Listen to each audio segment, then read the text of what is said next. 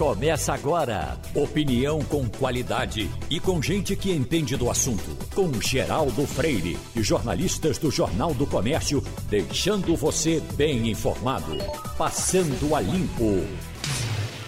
Eita, hoje é sexta-feira, 13 de agosto. Tudo bem com vocês? Nenhum, nenhum gato, Tudo bem, tudo bem. nenhum tudo gato preto mordeu seu pé, nem coisa nenhuma? Até agora não. Então, Ainda tem um bocado de hora do dia. Vou falar sobre isso, mas eu quero fazer uma homenagem, Geraldo, já que você está tocando nesse assunto mais ameno. Quero fazer uma homenagem aqui a esta mente brilhante que inventou de fazer uma simulação é, é, daquele episódio. Sim. Hoje, uma sexta-feira. 13. Eu acho que a gente tá até. Sexta- Sexta-feira 13. Eu acho que até, Igor, a gente pode até entender né, o lado desse, desse coordenador desse evento, que certamente quer ao meio-dia ir para casa, almoçar e à tarde ir para gravatar para curtir o, feri- o, fim de semana, porque amanhã não dava para ele trabalhar, né? Sábado, né? E o evento aconteceu no sábado. Mas, rapaz, é- é- não é uma mente brilhante, né? Vamos fazer essa homenagem. Deve ser uma maravilha. Eu acho que é para evitar hora extra.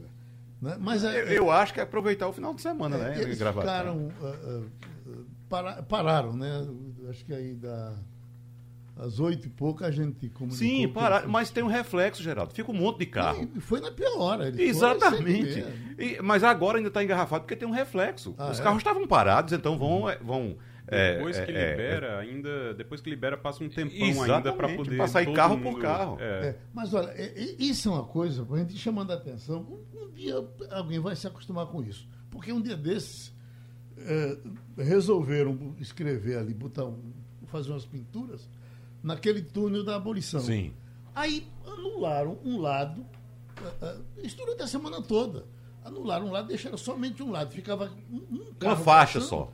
E aquele mundo todo de carro atrapalhado. Vocês dizem, o que é que está acontecendo? Não, rapaz, faz de noite, meu Deus do céu, faz. Rapaz, exatamente. Mas é é uma coisa que eu ia perguntar a, a vocês. Vocês lembram, antigamente, quando toda obra que você ia fazer, você fazia de madrugada, virava a madrugada, É, mas aí fazendo, tem que um era para não atrapalhar o, o trânsito durante o dia. Mas tem um Você- detalhe: nessa questão de obra, a reclamação foi correta. A- a- a- a- os moradores daquela região da obra começaram a reclamar. Por quê? Porque obra tem britadeira, tem caminhão, tem barulho, entendeu? É e o pessoal não conseguia dormir. Mas isso que o Geraldo está falando, desse túnel da abolição, era uma pintura. Nunca vi ninguém pintar fazendo barulho. Então podia fechar à noite, né? Uma Uhum. faixa à noite e fazer, passar a noite, o pessoal pintando, bota uns holofotes ali, ilumina e começa a fazer. E ali já é um, um estrangulamento, Geraldo, porque você vem na Real da Torre com quatro faixas, né? Aí quando você chega, é, quando cruza a Zé Osório, já diminui para três. Quando chega no túnel, são túnel duas. são duas, Aí é, você exatamente. diminui e fica com uma só. Aí, e- e eu me lembro do, do, do- do tempo do, do regime militar, esse- isso era só coincidência, o nosso amigo muito querido, Sebastião Rufino, era coronel comandante da Rádio Patrulha. E o quartel da Rádio Patrulha, ali na Rua Dom Bosco, Sim. na frente da Federação Pernambucana de Futebol. E aí, essas vezes, assim, três horas da tarde, aí o Rufino tinha vontade de treinar os soldados.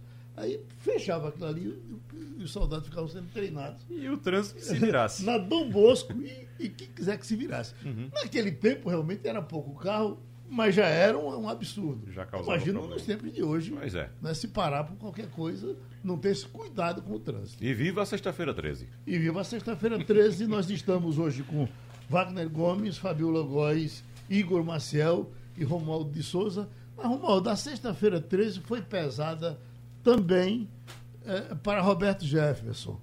Cedo ou tarde isso teria que acontecer, porque Roberto Jefferson, sem dúvida, passava da conta, porque ele atacava eh, eh, o pessoal do, do, do Supremo eh, de uma forma que ninguém deveria ser atacado. Era uma coisa assim fora do normal.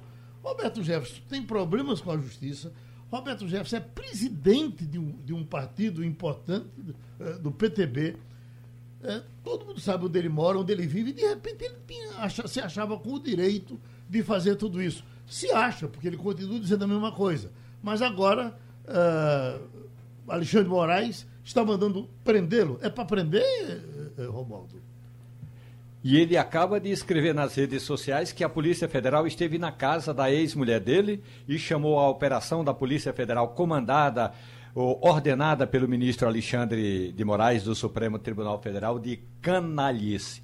Roberto Jefferson, para quem não se lembra, é aquele político presidente do PTB que no esquema do mensalão, o que é o mensalão do PT? Ah, o mensalão do PT é aquele esquema que Lula montou com José Dirceu para comprar parlamentares. Então, eh, Roberto Jefferson foi um dos três caçados. Foram caçados Roberto Jefferson, porque denunciou o esquema, José Dirceu, porque comandava o esquema, e Pedro Correa, porque participou do esquema. Quer dizer, outros também participaram, mas esses três é que foram caçados.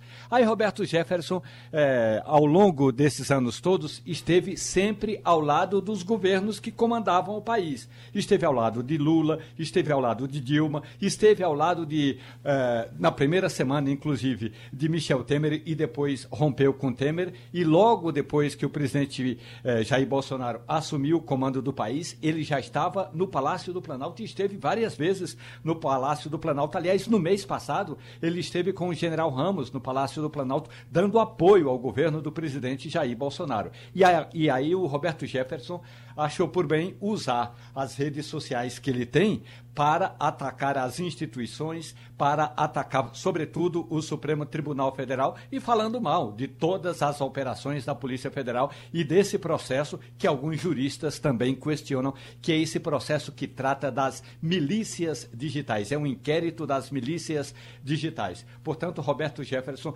pela atualização que eu tenho de, de seis minutos atrás, ainda não tinha sido encontrado. Geraldo. Some-se, eh, Romulo, os problemas que ele teve no tempo do mensalão, há uma verba de 4 milhões, parece quase 4 milhões de reais inexplicada que teria caído na mão dele, ele assumia. Eu matei no peito. Eu não vou dizer a ninguém para onde, onde esse dinheiro foi, porque era para não, não, não prejudicar ninguém. Então ninguém ficou sabendo quem, é, quem, quem gastou o dinheiro, mas que o dinheiro teria ido para a mão dele. Era isso que se dizia na época do mensalão. É, o interessante, já que você puxou a época do mensalão, Geraldo, é, é importante lembrar também que tem muita gente que está hoje apoiando Roberto Jefferson. Sim. E é gente que fez uma escolha na última eleição contra a corrupção.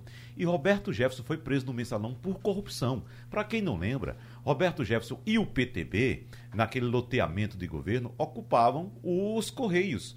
E foi lá que um indicado de uhum. Roberto Jefferson foi flagrado em vídeo colocando. Na época era 3 mil reais, não era? Eu não lembro o valor, não. É, mas pegava um maçozinho de dinheiro é, assim, um botando no bolso do paletó. Uhum. E ele, aquilo ali, foi colocado para exatamente derrubar Roberto Jefferson dos Correios. Então foi quando ele abriu a boca para denunciar o mensalão. Então ele, ele, não denunciou o mensalão porque era bonzinho, não. Ele denunciou o mensalão porque o roubo dele foi denunciado lá dentro. É, como denunciaram ele, ele resolveu chutar o, o, o balde, né? Ele resolveu exatamente. chutar o balde para. E aí denunciou todo mundo. Foi daí que se começou a investigação do mensalão. O problema de, de Roberto Jefferson, e é um problema, eu até, é, a gente até escreveu isso na coluna hoje no, na, na, cena política, no Jornal do Comércio, que é o seguinte: o, o, tanto ele quanto outros e o próprio Bolsonaro eles estão brincando com o STF, achando que o STF não vai reagir, que o STF. Olha, quanto mais calados ficam os ministros, pior. É, esse tempo todinho agora com o Bolsonaro falando e chamando, xingando de tudo, de, de nome que a gente não pode nem dizer aqui, em respeito ao, aos ouvintes, mas xingando o Alexandre de Moraes, xingando o, o, o Barroso, o Luiz Roberto Barroso, é, é, é uma coisa que, assim, não tinha como ficar barato. O próprio Bolsonaro já está sendo. Ontem foi uma segunda investigação já. Uhum. O STF mandou abrir é, contra ele. Então, já duas investigações em oito dias, viu? Em oito dias, o TSE pediu duas vezes e o, o STF é, aceitou duas vezes notícias crime, com, mandou abrir, no, aceitou a notícia crime e mandou abrir a investigação contra Bolsonaro.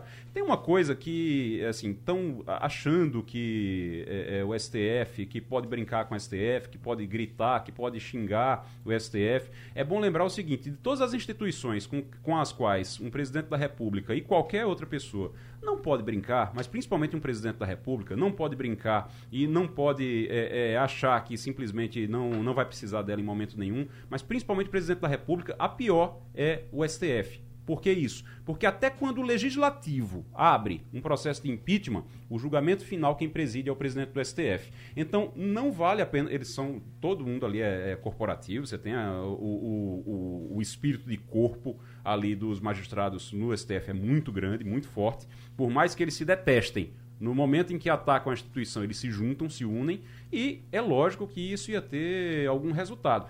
Está tendo com o Bolsonaro e já está tendo hoje, porque Roberto Jefferson não está na casa, foram na casa da ex-mulher dele para aprender, ele não estava. E ele continua e... zombando, né? E ele continua zombando. Porque ele vai no Twitter e foram na casa da minha ex-mulher me procurar. KKKK, é. não me encontraram. Exatamente. Ah, não sabe onde é que, e, onde é que quem procura aliançar uh, Barroso ao PT, à soltura de Lula, ao apoio a Lula, eu, vamos dizer que não, não é correto uh, se analisar isso. Ele realmente foi colocado no governo Dilma, o ministro colocado pelo PT, mas ele sustentou a, a, a prisão de Lula até o fim, a, sustentou a Operação Lava Jato até o fim. Ele é um dos três, uhum. ou quatro, né?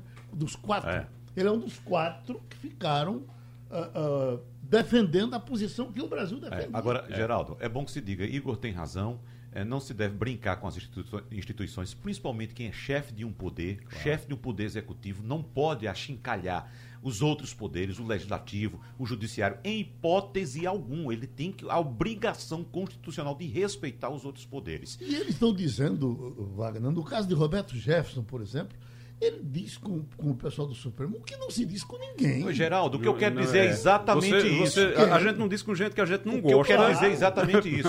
Igor tem razão é, quando faz essa colocação dele, mas eu quero lembrar, Igor, que o, a, a, Justiça Brasileira, o Supremo Tribunal Federal, foi muito tolerante com Roberto Jefferson, porque os vídeos que ele publicava na Sim, internet. Ele fazia com vídeos armas, com, com armas, facão, dizendo que ia atirar, que Olha, ia. O, o, que Roberto Jefferson fez Ameaçando foi, inclusive, mais grave do que fez o deputado, o deputado Daniel o Silveira, Daniel, é. que foi preso, né? Daniel Silveira verbalizou Roberto Jefferson, além de verbalizar, representava, representava, né? era facão, botava uma mesa com facão e era cortar Se a cabeça de um fuzil e começava a mostrar e o fuzil outra... e dizer que era para o STF, para não sei o quê. E citava nomes e citava nomes, não era somente assim uma, uma, representação pura e simplesmente, não. Ele citava nomes, utilizava as armas, enfim, inflamando os seguidores dele, que são muitos, infelizmente, são muitos, a fazer a mesma coisa. Existe uma coisa, existe uma coisa que está acontecendo atualmente que, assim, e, essas pessoas elas precisam cuidar. A, o, o sistema que a gente tem hoje, de como funciona, como é que funciona as redes sociais, como é que funciona a internet. É, sabe aquela história, aquela velha frase é, de falem mal, mas falem de mim, aquilo ali vale, vale muito para as redes sociais. Então, tem muita gente, quando fala, ah, precisa lacrar, vai lacrar na, nas redes sociais. Aquilo ali é para conseguir seguidor, para conseguir audiência naquele momento. Então, ele vai, ele fala qualquer coisa, qualquer absurdo, por mais absurdo que seja, para conseguir mais audiência. E aí, pra, quando ele consegue mais audiência, tem algumas dessas plataformas que elas remuneram eles. Uhum. Então, ele fala qualquer absurdo para poder conseguir ali seguidores, pelos, pelo número de seguidores, eles vão ser remunerados e tem gente ganhando milhões com essa história. Então, no YouTube, ali tem gente ganhando milhões, Isso, no exatamente. Twitter, no Instagram, tem gente ganhando milhões. E aí o que é que acontece? Você fala qualquer absurdo e as pessoas estão perdendo o limite, elas estão ultrapassando o limite, elas estão perdendo a noção desse limite em relação ao absurdo que falam para conseguir seguidores. No caso do Roberto Jefferson, ele consegue apoio ali nas redes sociais fazendo esse tipo de coisa. Acabou preso Daniel Silveira é a mesma coisa, acabou uhum. preso também. Então, tá começando a, a, as instituições estão começando a dizer, olha, não pode tudo na internet, não é assim não. É. Vamos ter calma, porque o, tem lei ainda. A justiça perdeu a paciência, mas foi muito tolerante durante muito tempo. Chegou a esse ponto, porque se tivesse tomado uma ação lá atrás, né, isso tinha sido barrado já há muito tempo. Agora, dois pontos que eu quero ressaltar, Geraldo. Essa ação, que é comandada pelo ministro Alexandre de Moraes, ocorre no âmbito da investigação sobre suposta organização criminosa digital voltada a atacar as instituições a fim de abalar a democracia. Ou seja, é, traduzindo, é uma ação contra as milícias digitais que a gente acompanha aí, né? E a milícia digital tem seus líderes, tem seus inspiradores. Por exemplo, Roberto Jefferson é um deles. Daniel Silveira talvez fosse um também ou quisesse ser. E outro detalhe importante: essa operação teve um pedido de arquivamento desses inquéritos feito pelo Procurador-Geral da República Augusto Aras. Então, Augusto Aras solicitou o arquivamento desses inquéritos dos antidemocráticos e não teve essa solicitação aceita pelo Supremo Tribunal Federal. A informação Federal. que está chegando agora é que a Polícia Federal prendeu Roberto Jefferson em sua casa no Rio de Janeiro. Open Banking começa a funcionar hoje esse negócio. O professor Leandro Trajano colabora com o Jornal do Comércio e já tem uma crônica dele, inclusive, sobre isso. Você já ouviu falar no Open Banking? Revolução dos bancos pode lhe beneficiar. Doutor Leandro, os bancos finalmente se lembraram de mim. Oi. Pois é, bom dia, Geraldo. Bom, bom dia. dia. a todos que estão conosco aí.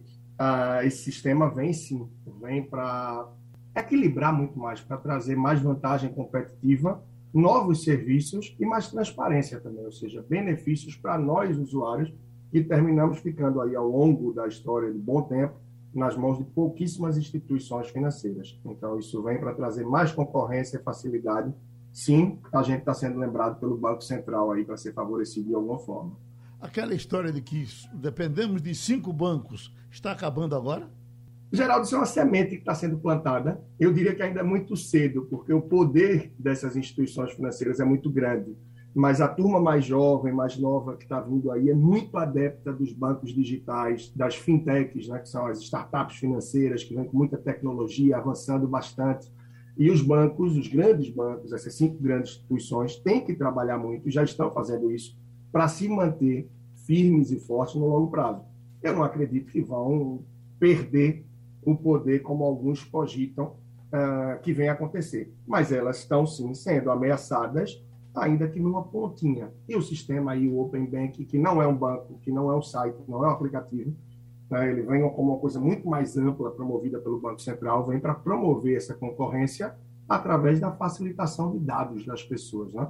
E isso aí tende a trazer um mercado muito mais competitivo em tudo o que tange a vida financeira da gente. Cartão de crédito, Romualdo de Souza, como repercute na sua vida o Open Banking?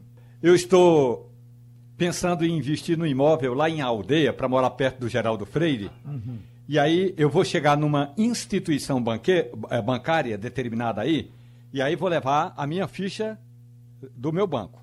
Então os caras vão lá analisar. E eu quero saber o seguinte: o meu receio.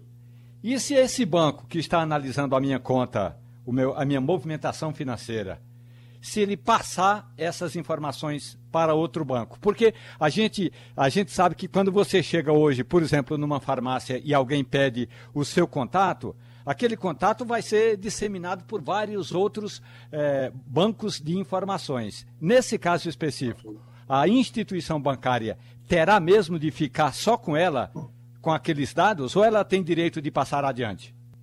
só pode passar com consentimento. Isso é algo assim básico, é uma premissa básica da questão do Open Bank. Só pode passar com consentimento, autorização do usuário. Então, se ele tem esse consentimento, essa autorização, os dados vão ser compartilhados, mas não é compartilhado de forma aleatória com outra instituição, assim digamos. Porque, na verdade, os dados da gente hoje, é, quando você tem conta numa instituição ABC ou cartão de crédito em uma outra, eles ficam restritos àquela instituição. Observe que se você quer um novo cartão de crédito, você precisa preencher aquela grande quantidade de dados de novo, você quer abrir a conta em outra instituição financeira, você passa todo aquele processo novamente, e a ideia é que isso seja facilitado. Uma vez que você é, permite, você autoriza, concede esse espaço para que suas informações estejam abertas, essa instituição financeira vai poder compartilhar suas informações com outras. Ela vai poder, não, ela deve compartilhar.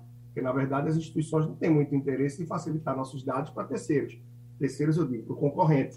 Afinal, ele vai estar abrindo a concorrência literalmente. E agora não. Se você concede autorização, ele vai ser obrigado a abrir isso. O que é que facilita? Nesse caso do seu financiamento para sua casa em aldeia, você talvez não precise nem ir muito em breve em outras instituições financeiras. Você vai poder fazer, entre aspas, esse leilão, essa busca, essa consulta pelo seu próprio celular. Você vai ter a facilidade de perceber a taxa que outras instituições vão conceder. Por quê? Porque essas outras instituições vão ter acesso ao seu CPF, à sua renda, à sua movimentação financeira, você é bom pagador, não é, você já tem outro financiamento. Diante de todas essas informações, eles vão poder lhe qualificar no sentido de dizer, olha, para você, cliente ABC, a taxa de juros é essa, o custo efetivo total é esse e as condições são essas. E você vai poder analisar várias instituições de uma forma muito mais prática. Professor, Esse é um dos pontos. Professor, a, a, aproveitando o seu poder de, de síntese, está todo mundo aqui de dedo para cima querendo lhe perguntar alguma coisa. Eh, deixa eu lhe perguntar mais uma eh, rapidinho, porque, por exemplo, a, a, a, gente vive, o mundo vive de, de, marcas e de credibilidade, não é isso? As, as, coisas valem por uma marca que você conhece e diz, bom, com essa é garantida. Eu, por exemplo, vejo a, a minha filha, ela me aparece com, esses bancos aí. Banco Nu, banco, em geral só tem duas letras. Eu digo, meu Deus, essa não vai terminar perdendo o dinheirinho dela, que já é pouco. Alguém já perdeu dinheiro com isso? Geraldo, é... eu costumo dizer que a maioria das pessoas que perdem dinheiro em golpes, em outras coisas, claro que pode ter uma instituição financeira, pode ter algum produto de um maior risco que não foi mensurado, que a pessoa venha a perder o dinheiro, mas aí é talvez pela falta de conhecimento. Em alguns casos, sim, pode haver uma falta de seriedade ou de trabalho ali. Mas quando se fala, seja de Bitcoin, de um criptoativo ou de golpe no Pix, como muita gente se recusa a fazer o Pix porque é perigoso, o Pix não é perigoso, o Bitcoin não é perigoso, o Bitcoin é muito volátil. O Pix ele é extremamente seguro e ele é um dos primeiros produtos na esteira do Open Bank aí que o Banco Central trouxe. O perigo, normalmente, está no ser humano que aplica golpes e tal. Então, o risco de você é, sofrer algo numa instituição financeira que é regulada, ou seja, que está ali através do Banco Central, tá? é muito pequeno, isso que é a verdade. Então, a gente tem muitas instituições financeiras, mas as que funcionam sob algum tipo de regulação do Banco Central, elas são muito reguladas e muito observadas. Isso minimiza muito a chance de qualquer risco. E Marcelo? Trajano, muito bom dia. A gente é, ouve sobre Open Banking, ouve sobre novos bancos e a gente fica pensando é, se o preço vai. O, o, preço das taxas, se o custo das taxas vai cair. Porque é, para você se manter hoje a concorrência com os bancos digitais, Hoje, para bancos tradicionais, aqueles bancos grandes que a gente estava acostumado há, há décadas, é, não é fácil, é difícil para manter. Eles têm uma estrutura muito grande, eles cobram taxas muito altas. Por exemplo, eu tenho conta de banco é, é, tradicional e tenho conta de banco digital. No caso do, do banco digital, eu não pago nada. Se tiver dinheiro, se não tiver dinheiro, se tiver cartão, se não tiver cartão, eu não pago nada, pago, claro, o que eu consumi, mas não pago nada. Mas eu tenho que manter o banco tradicional por coisas como limite de cartão de crédito, que é muito maior no, no banco tradicional, é, por exemplo, e lá eu acabo pagando uma taxa muito alta. A tendência agora é a gente pagar menos taxa nesses bancos tradicionais, com a concorrência maior, com maior é, é, circulação de informação. A gente tende a economizar um pouquinho, pelo menos, nisso? Sim, sim, Igor, bom dia. Isso é uma tendência, sim, porque uma instituição financeira talvez te ofereça um crédito menor, porque ela não tem a amplitude de dados que uma instituição financeira tradicional, a qual você tem conta desde os 17, 18 anos, tem o seu histórico. Aí você chega e abre conta num dos bancos das instituições que o Geraldo falou, que você disse digital, que não tem acesso a esse seu histórico, vai ter apenas a dados básicos, tal como CPF, endereço, renda, mas não vai conseguir ter acesso aos dados que um grande banco tem de sua vida financeira. Agora, com esses dados abertos, através do seu consentimento, uma instituição dessa mais recente vai conseguir levantar o seu histórico e perceber, peraí, Igor é um bom pagador, ele tem um bom histórico financeiro. Eu não preciso conceder um limite para ele de dois ou três no cartão de crédito. Eu posso oferecer aqui 15 ou 20 então, você tende a ter mais acesso e menos custos, sim. É um serviço que vai estar mais acessível, a concorrência vai estar maior. Você vê que hoje, por exemplo, você está pagando tarifa de manutenção de conta no grande banco, uma instituição financeira mais tradicional, você tem a possibilidade de zerar isso porque existe um pacote de serviços essenciais. Resolução, acho que 3.419 do Banco Central, que é o direito do consumidor. E que, independente se é select, private, é, personalité, prime, estilo, não importa, a linha do banco, pessoa física tem direito de não pagar nada. Aí você vai ter acesso aos serviços essenciais. Quatro saques por mês, você se organiza, faz um por semana é suficiente. Né? Há duas transferências entre bancos, em tempo de PIX não se paga mais tempo. Então, eu, por exemplo, não pago para manter contas em instituições financeiras há bons anos. Aí a gente pode correr para isso. Mas, de fato, finalizando, as instituições financeiras novas, os bancos digitais, enfim, elas já, já chegam sem cobrar tarifa. Por quê? Porque se elas cobram tarifa, elas vão ser mais do mesmo elas não vão atrair a gente. Então, elas têm que dar um passo atrás para recuar, ter a gente como cliente, não existe almoço, café de graça, e aí ela começa a oferecer produtos de crédito, de investimento, e começa a angariar e ampliar o espaço com os clientes. E com o Open Bank, essa abertura maior de dados com o consentimento do cliente, isso tende a ferver muito mais. Agora, isso vai acontecer gradativamente aí. Mas o Pix, por exemplo, a gente vê que veio, chegou e já se estabeleceu muito rápido. Né? Dezenas, dezenas de milhões de pessoas aí utilizando ele no dia a dia. E o Open Bank, com o passar do tempo, certamente vai ter sim grande espaço. Deixa eu lhe passar para o Wagner Gomes, que adora essas modernidades e a minha preocupação com ele. Ele gosta. Eu, eu sempre, eu sempre ando com um, dinheirinho no bolso, porque qualquer dia Wagner vai ser roubado nesses bancos e vai me pedir o dinheiro da passagem. Tá aqui, viu? Se você precisar, Diga aí. Ainda hoje não fui e quero lhe dizer mais. Você que ainda anda com dinheiro no bolso, eu nem com carteira ando mais. Tá certo. Não ando mais nem com carteira. Pode procurar aqui. O seu futuro é negro, diga aí. eu, tô, eu pago tudo com celular agora. É, pois é. é. Celular tem tudo. Tem a carteira de, de habilitação, tem o documento do é. carro, tem a de identidade, tem o, banco. Só tem... não pode descarregar tem a bateria, tudo. né, Geraldo? De, é. Deus está vendo. Descarregar a bateria, rapaz. Mas veja só, é, Leandro, se descarregar a bateria, se eu perder o smartphone, se por acaso o smartphone for furtado, eu posso me dirigir a um, um, um, um caixa eletrônico e fazer um saque para voltar para casa utilizando apenas a palma é, da minha mão. Exatamente. Usando a digital. A, a digital, a palma da mão, alguma coisa assim. Então, não tem, não tem erro, não tem problema. Você consegue resolver Ou a questão. ainda, Wagner, quem está nos vendo aqui também, eu sei que, claro, a maior parte das pessoas estão nos acompanhando aí pela rádio, mas quem está pela internet, mas basta imaginar, eu estou com uma pulseira preta na mão. Uhum tá? a qual me permite fazer pagamentos. É, mas a pulseira, então, você. Se pulse... descarregar né, por aproximação, eu consigo pagar, eu consigo fazer tudo. A tecnologia hoje ajuda bastante, né? É, mas é... A, a, pulseira ainda é um, um dispositivo externo, né? Que você pode perder também. Isso. Da mesma forma, você pode perder o, o, o, aparelho, você pode ser furtado também. Mas a mão não. A mão, não sei se o cara quer levar a sua mão também. né? Mas o que eu quero dizer é o seguinte: para a gente traduzir o que é esse Open Bank para o nosso ouvinte, Leandro, por favor. Porque Geraldo citou um exemplo muito bom do relacionamento que a gente tem com o banco, e para o banco é assim. Branco, o, o, banco, você é lindo, você é gentil, você é um galã, você é internacional se você tiver dinheiro lá dentro. Então, nesse aspecto, em comparação a mim, Geraldo é um galã, é um gato, é lindo. Entendeu? Aí é resultado. Eu... Mas Geraldo tem uma característica que muita gente tem, que é da fidelidade. Se amarrar aquela coisa e ficar ali segurando o resto da vida. Hoje, por exemplo, a minha fidelidade. Eu só, eu só deixo uma mulher se ela me trair. Pronto, então tá certo.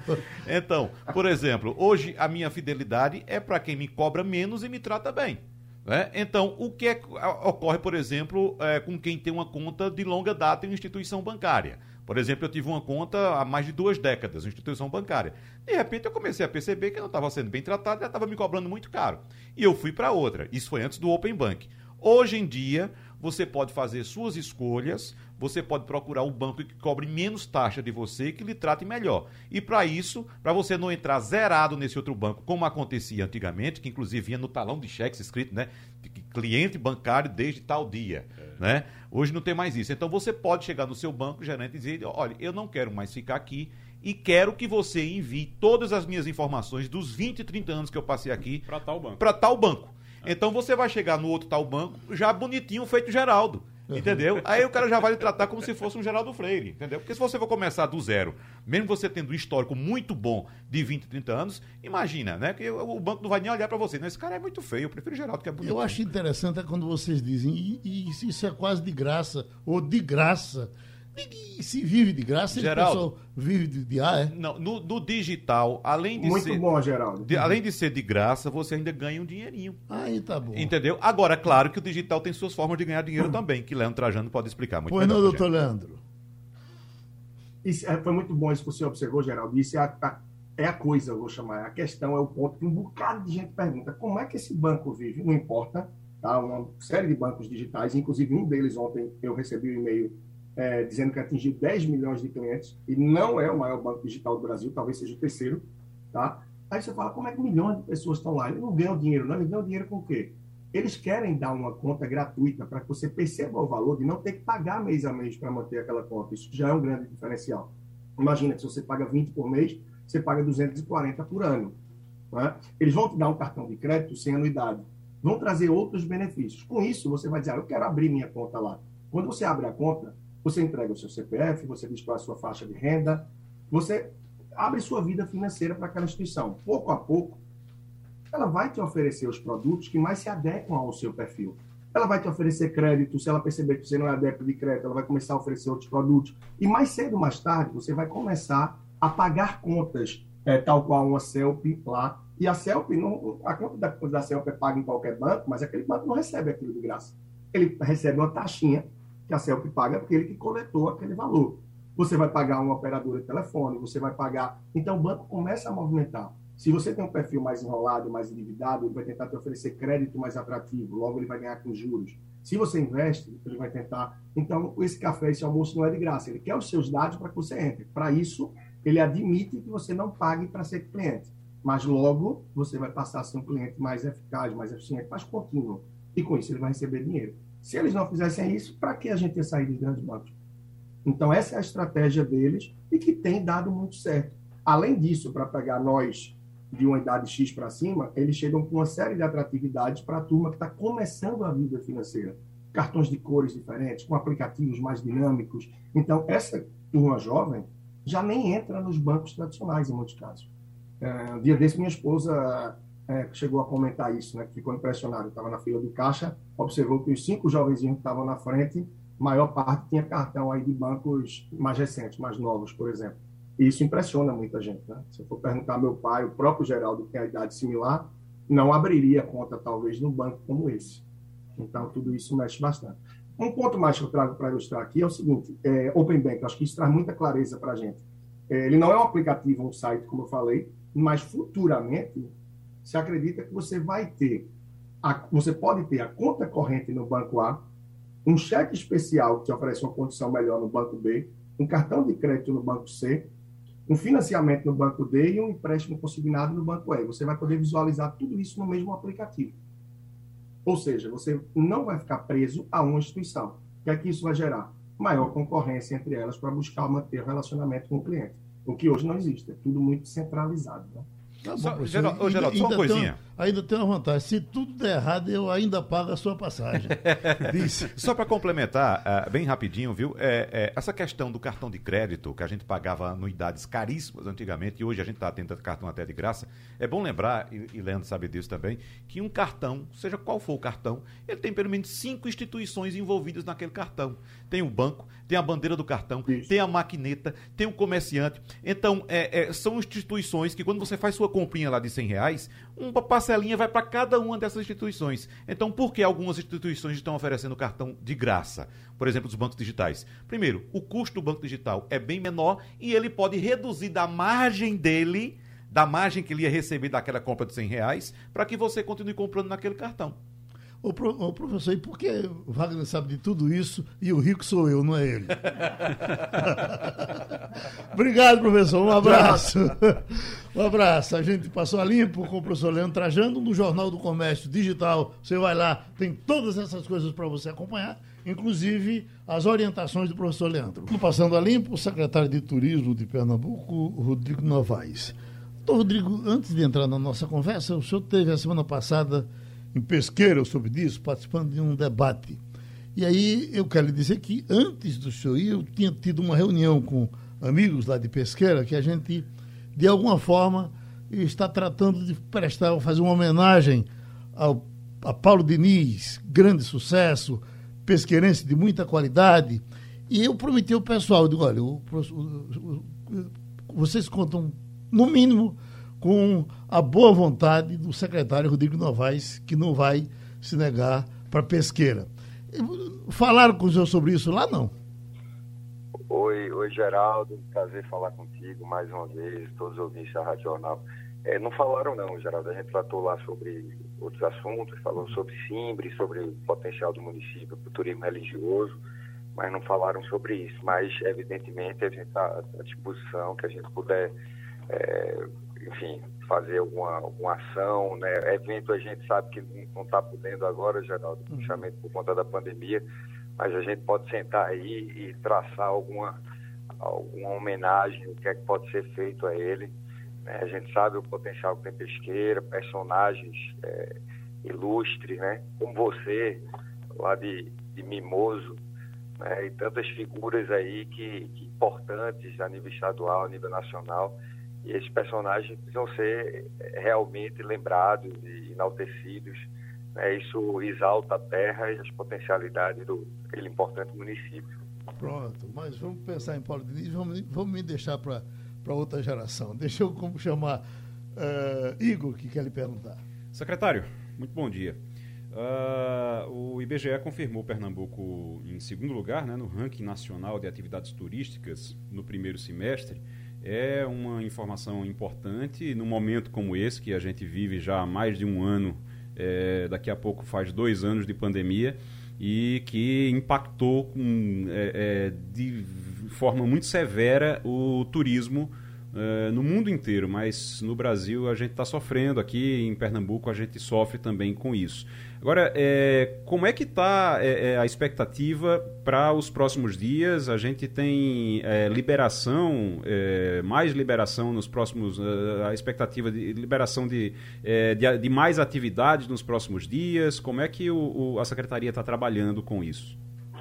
Olha, a gente conhece as nossas potencialidades, né, das nossas praias, nossas paisagens, tantas coisas bonitas que a gente tem, os atrativos que nós temos em Pernambuco mas a gente tem uma turismo também muito ligado à área cultural, né? Os períodos festivos, São João, Carnaval.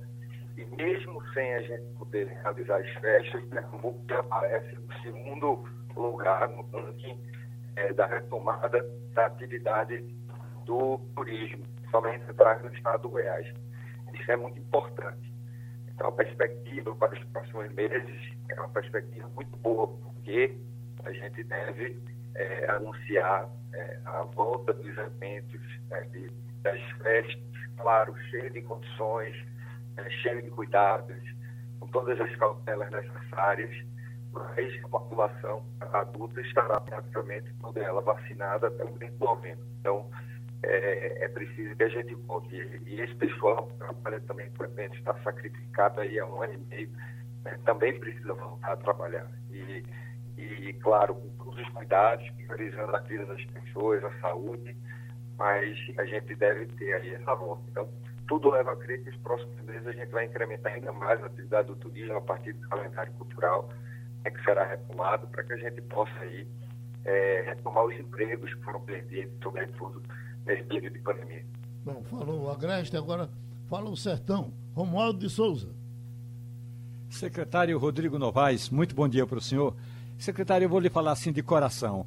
O, o danado mesmo é o, a ponta do turismo lá no final. Você pode até achar cachoeiras bonitas, praias edificantes, serras maravilhosas, friozinho gostoso, mas na hora de você ser atendido, quase sempre, e é, não é uma generalidade, mas quase sempre você encontra alguma falha. O que é que pode ser, o que pode ser possível ser feito, secretário, por gentileza, para que o turismo eh, acompanhe a beleza do lugar do turismo. O atendimento ao turista seja também tão gratificante como são os pontos turísticos. É, você está certo. A gente tem aí alguns destinos que já estão mais preparados, né, que já, já vem trabalhando no turismo há algum tempo, e aí a toda ela é, é, capaz, é qualificada, mas existem alguns destinos aí que estão surgindo, estão sendo descortinados, né, que é preciso a gente investir em capacitação e qualificação.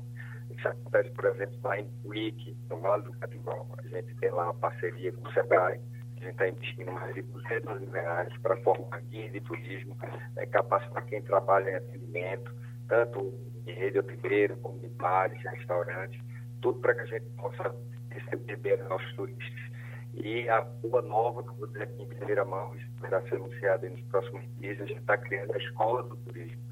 Né? Então, a Escola do Turismo vinculada em Petu vai firmar parcerias aí com institutos de educação, é, inclusive com o próprio SEBRAE, para que a gente possa expandir um programa é, de educação voltada para o turismo, né? para que a gente consiga capacitar o interior do Estado também para receber os turistas. Isso é fundamental. A gente vê muitas belezas, como você falou, as pessoas visitando lugares, Vale do Catibal, Petrolândia, é, Triunfo, é, Lagoa Grande, é, o, a, o, enfim, municípios em várias regiões, mas municípios que ainda não têm esse, esse tino para o turismo. Então as pessoas precisam realmente estar preparadas e a gente está fazendo, realizando investimentos até agora.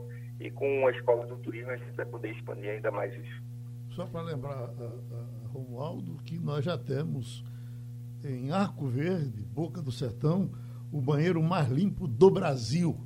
E Wagner sabe disso. É, é o banheiro mais limpo do Brasil, Geraldo. Inclusive, gera turismo para esse banheiro, para as pessoas conhecerem o banheiro. Que é uma coisa, vamos, vamos, colocar aqui de lado, né? Não era para ser uma exceção, o banheiro era para ser regra. Uhum. É que a gente sai para conhecer um banheiro limpo, né? Que não tem em outro lugar. Mas, na verdade, a partir dele, eh, Wagner, outros começaram a tomar jeito. É bem possível que, que o exemplo de Arco Verde uhum. vai servir para muita gente. A gente espera, a gente espera. E é preciso muito investimento, como o secretário estava falando agora. Gasta 12, 12 mil reais por dia é, com aquele banheiro. Mas é preciso investimento também em educação, educação turística, né? informar as pessoas daquela localidade que o turismo é uma fonte de renda e que elas, pessoas se, elas precisam se envolver também na geração dessa renda. Mas o que eu quero falar com o secretário é dizer, secretário, da minha alegria de ter é, é, percebido que o nosso ouvinte, o povo pernambucano, ouviu nossas indicações aqui durante a pandemia, o ano passado ainda, e evidentemente sem poder viajar para o exterior por causa das restrições ou para outras regiões do país por causa das restrições sanitárias, o pernambucano acabou voltando-se para o próprio estado, né? E esse esse levantamento do IBGE confirma isso também, é, vem também né, nesse, né, nessa esteira. Agora, é preciso ressaltar, é, secretário, que conversando com as pessoas, é, quem foi pelo interior, eu, eu, vi gente encantada com o Vale do Catimbau, recentemente conversando com um amigo, disse que nunca pensou na vida dele acampar, pois passou uma noite, dormiu no Vale do Catimbau, numa barraca, veja só né? Uh, uh, encantado com o cenário, com o ambiente, com o lugar. Uh, pessoas que foram para Triunfo, conhecer Triunfo, passar um frio em Triunfo, lá conhecer aquele lugar encantador. Outras regiões do estado. Recentemente, eu tentei uma vaga uma noite em Gravatar, e não só Gravatar, Xangrande, Gravatar, Bezerro, Serra Negra, não tinha vaga em lugar nenhum. Tudo ocupado, tudo ocupado. Agora, secretário, a reclamação de todos é uma só infraestrutura rodoviária.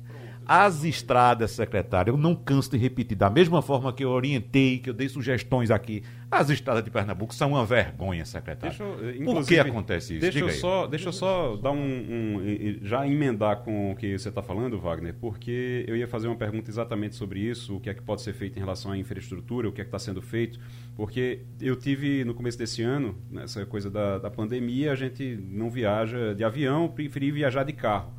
E aí é impressionante. Eu viajei, passei por Ara, é, Sergipe, passei por é, Alagoas, passei por Bahia, fui para o interior da Bahia, lá para Chapada Diamantina e tudo de carro. Foram 3 mil quilômetros de carro.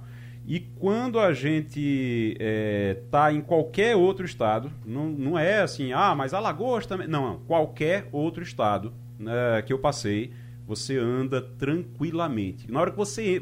Não precisa ter placa em Pernambuco. Pernambuco não precisa ter placa para você saber que entrou em Pernambuco. Entrou em Pernambuco, você sente no, no carro, e na hora. E por falar em placa, e já entrando também mais próximo uhum. à ação do secretário Rodrigo Novaes, Pernambuco também não tem placa de indicação para nada. É, também é. Né? Eu até disse outra vez aqui, secretário, que aqui nós praticamos de fato o turismo religioso para tudo que a gente vai, porque a gente tem que rezar para chegar para onde a gente vai, porque não tem informação de nada. Mas aí, estrada, secretário? É, a gente tem um, um potencial muito grande, né? a gente tem um território quase todo de Portugal, tem um número de habitantes também, 9 milhões e meio de habitantes, Portugal tem 10 milhões e meio. Então, essa coisa do turismo interno, ela precisa ser muito incentivada. Mais que nunca, agora, por conta da pandemia, as pessoas têm evitado sair de casa, ou diminuído as viagens para fora, né, inclusive para o exterior do país. Então, é uma, é uma maneira da gente poder, exaltando as nossas belezas, a gente fazer com que os pernambucanos conheçam Pernambuco. Essa descoberta do lado do Catibal, né, ser submerso lá em Petrolândia, é Pedra do Guaranã, em Bodocó, beleza, turismo religioso, Terra da Misericórdia, Verde, Fundação Terra, Pesqueira, Simples, né, é, é, Serra Negra, enfim, é tanta coisa bonita, Garanhuns, Gravatar, é, na Zona da Mata também a de cachaça, os engenhos, muita coisa bonita, um patrimônio histórico é, importante. E esse turismo interno é o que está realmente é, garantindo aí uma atividade aí bem, bem é, importante para a gente poder retomar os O que diz respeito às estradas, é, eu não poderia é, discordar, né? A gente sabe a atividade. Eu agora mesmo estou aqui em Cabrobó, governador, está chegando aqui o governador Paulo Campos, a gente vai anunciar a PE 499, a rodovia da Cebola, que liga Cabrocó a Terra Nova. Não é licitação, não, é ordem de serviço, né, já aqui no lugar. E a gente vai mais tarde em Lagoa Grande fazer a rodovia do vinho, né, também fazendo aquela ligação lá para a produção de uva, de, de vinho. A gente, semana passada, estivemos, nós estivemos lá no Pajeú também inaugurando e anunciando obras importantes em sistema viário. É, a situação das estradas do Estado estão com realmente muita dificuldade. O no Estado passou por situações muito difíceis. A gente vê estados por aí que ainda estão pagando o terceiro funcionário parcelado. Né? Então, a gente, isso é inafastável. Né? O Estado passou por muita situação complicada muita dificuldade, né? não só Pernambuco, os estados todos, o Brasil passou por uma situação difícil econômica e passa ainda, ainda enfrenta essa verdade. Aqui foi feito o dever de casa, o Estado retomou a sua capacidade de investimento e somente agora, desses dois anos para frente, vai ser investido nos estados um bilhão e meio de reais para que a gente possa aí é fazer a nossa estrutura viária. É, sem sombra de dúvida, né, sem estrada, a gente não consegue incentivar o turismo. Sem saúde, não consegue incentivar o turismo. Sem segurança, não consegue a transversalidade da atividade do turismo. Então, é, é muito importante, a gente tem sempre esse contato com a Secretaria de Infraestrutura, a secretária Fernanda Batista, né, apontando aí os caminhos e as estradas que a gente entende que são prioridades aí para a atividade. E a gente está sendo atendido aí em todos os projetos que a gente comigo.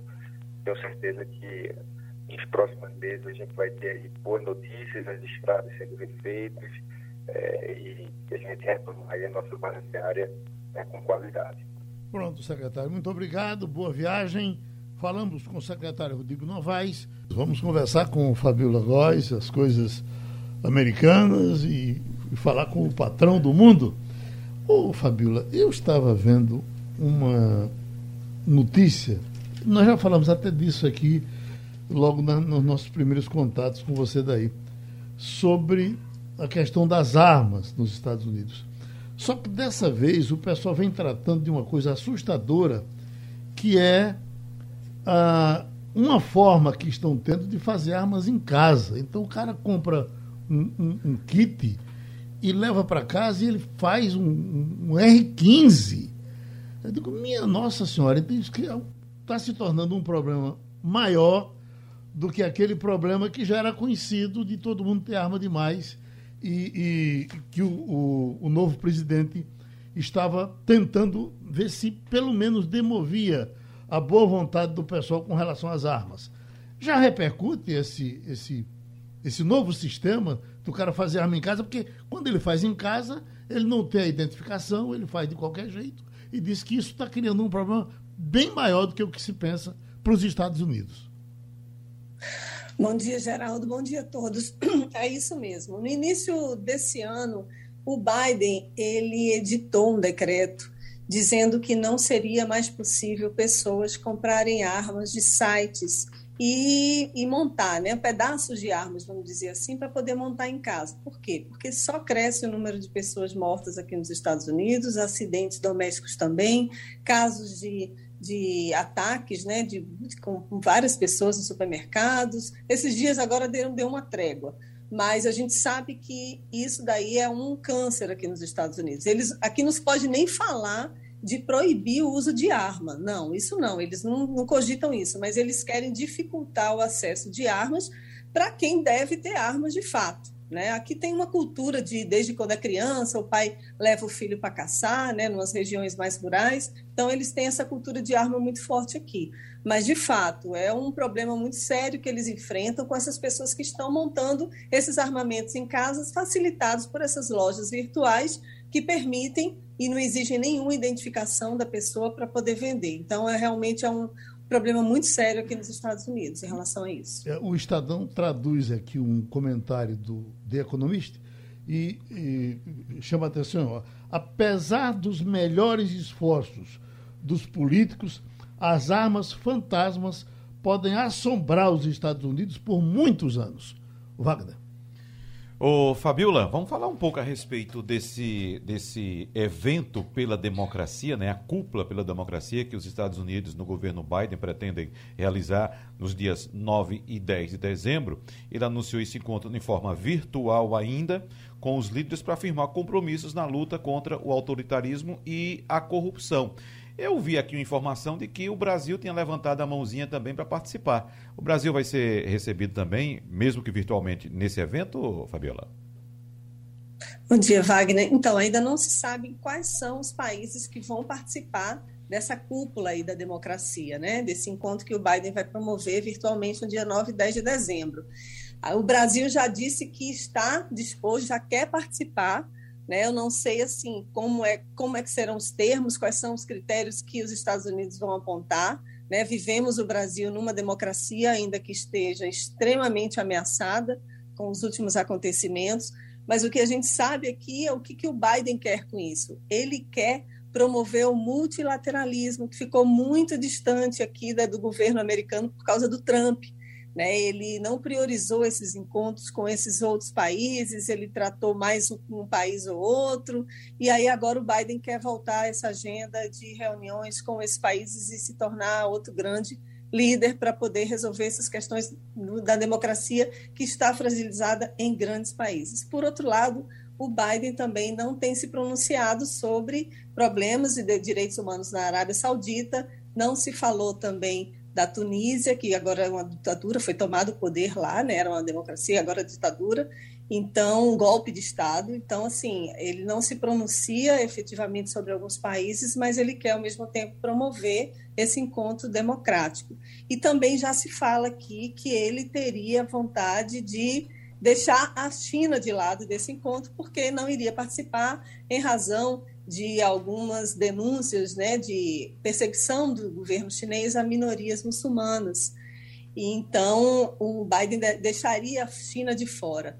No final de outubro, vai haver o encontro do G20, do qual participa a Arábia Saudita e a China. Então, ele quer fazer uma meio que um encontro assim à parte com os países democráticos para reforçar e a importância de reforçar o apoio à democracia. Biden tem sinalizado que a democracia é um regime frágil que precisa o tempo inteiro ser renovado, ser celebrado e ser fortalecido. Então, isso é um, um encontro, é um recado para a China, mas também é um recado também para o mundo, dizendo que ele está à frente, ele quer discutir a democracia com outros países também. De capital para capital, Romualdo de Souza de Brasília para Washington.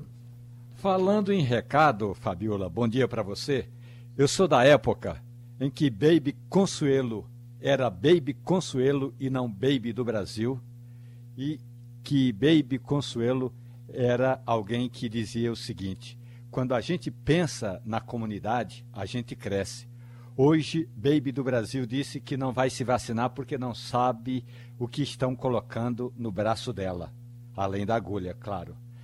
Então me lembrei da Baby Consuelo porque ontem estava discutindo na sala de aula essa decisão da Corte eh, dos Estados Unidos que uma universidade de Indianápolis vai poder exigir comprovante de vacinação dos alunos.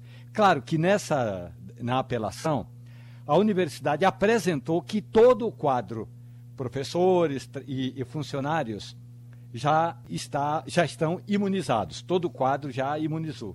Agora, vai exigir que os alunos apresentem comprovante de vacinação, porque quem não apresentar vai levar falta, Fabiola.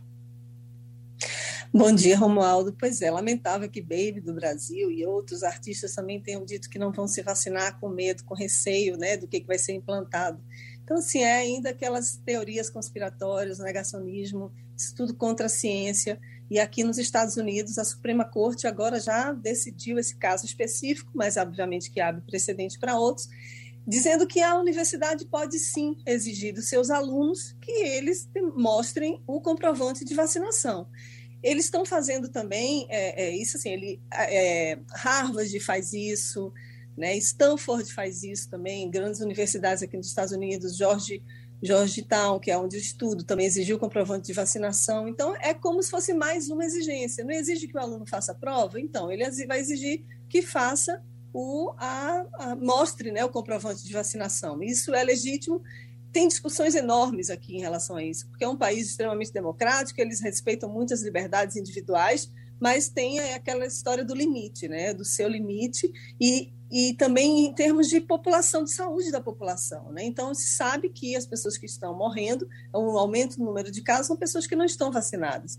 Então, as universidades elas podem exigir. Só não, eu acredito que só não estão exigindo de criança, porque as crianças aqui com menos de 12 anos ainda não podem ser vacinadas. Agora, quem se lembra, assim, no Brasil, por exemplo, meus filhos, quando eram crianças, eu tinha que matricular os meninos, assim, na no início, é, nos anos 90, tinha que matricular os meninos apresentando o cartão de vacina, né? E ninguém reclamava de ter que, de ter que apresentar a vacinação completa dos filhos. Aqui, essa discussão nos Estados Unidos remonta desde 1905, quando um aluno de uma universidade alegou que não teria que apresentar cartão de que ele era vacinado contra o sarampo né, e tinha a epidemia do sarampo na época. Então, a justiça decretou que sim, que a universidade também poderia. Então, e são os mesmos argumentos que se apresentam hoje se apresentavam no passado.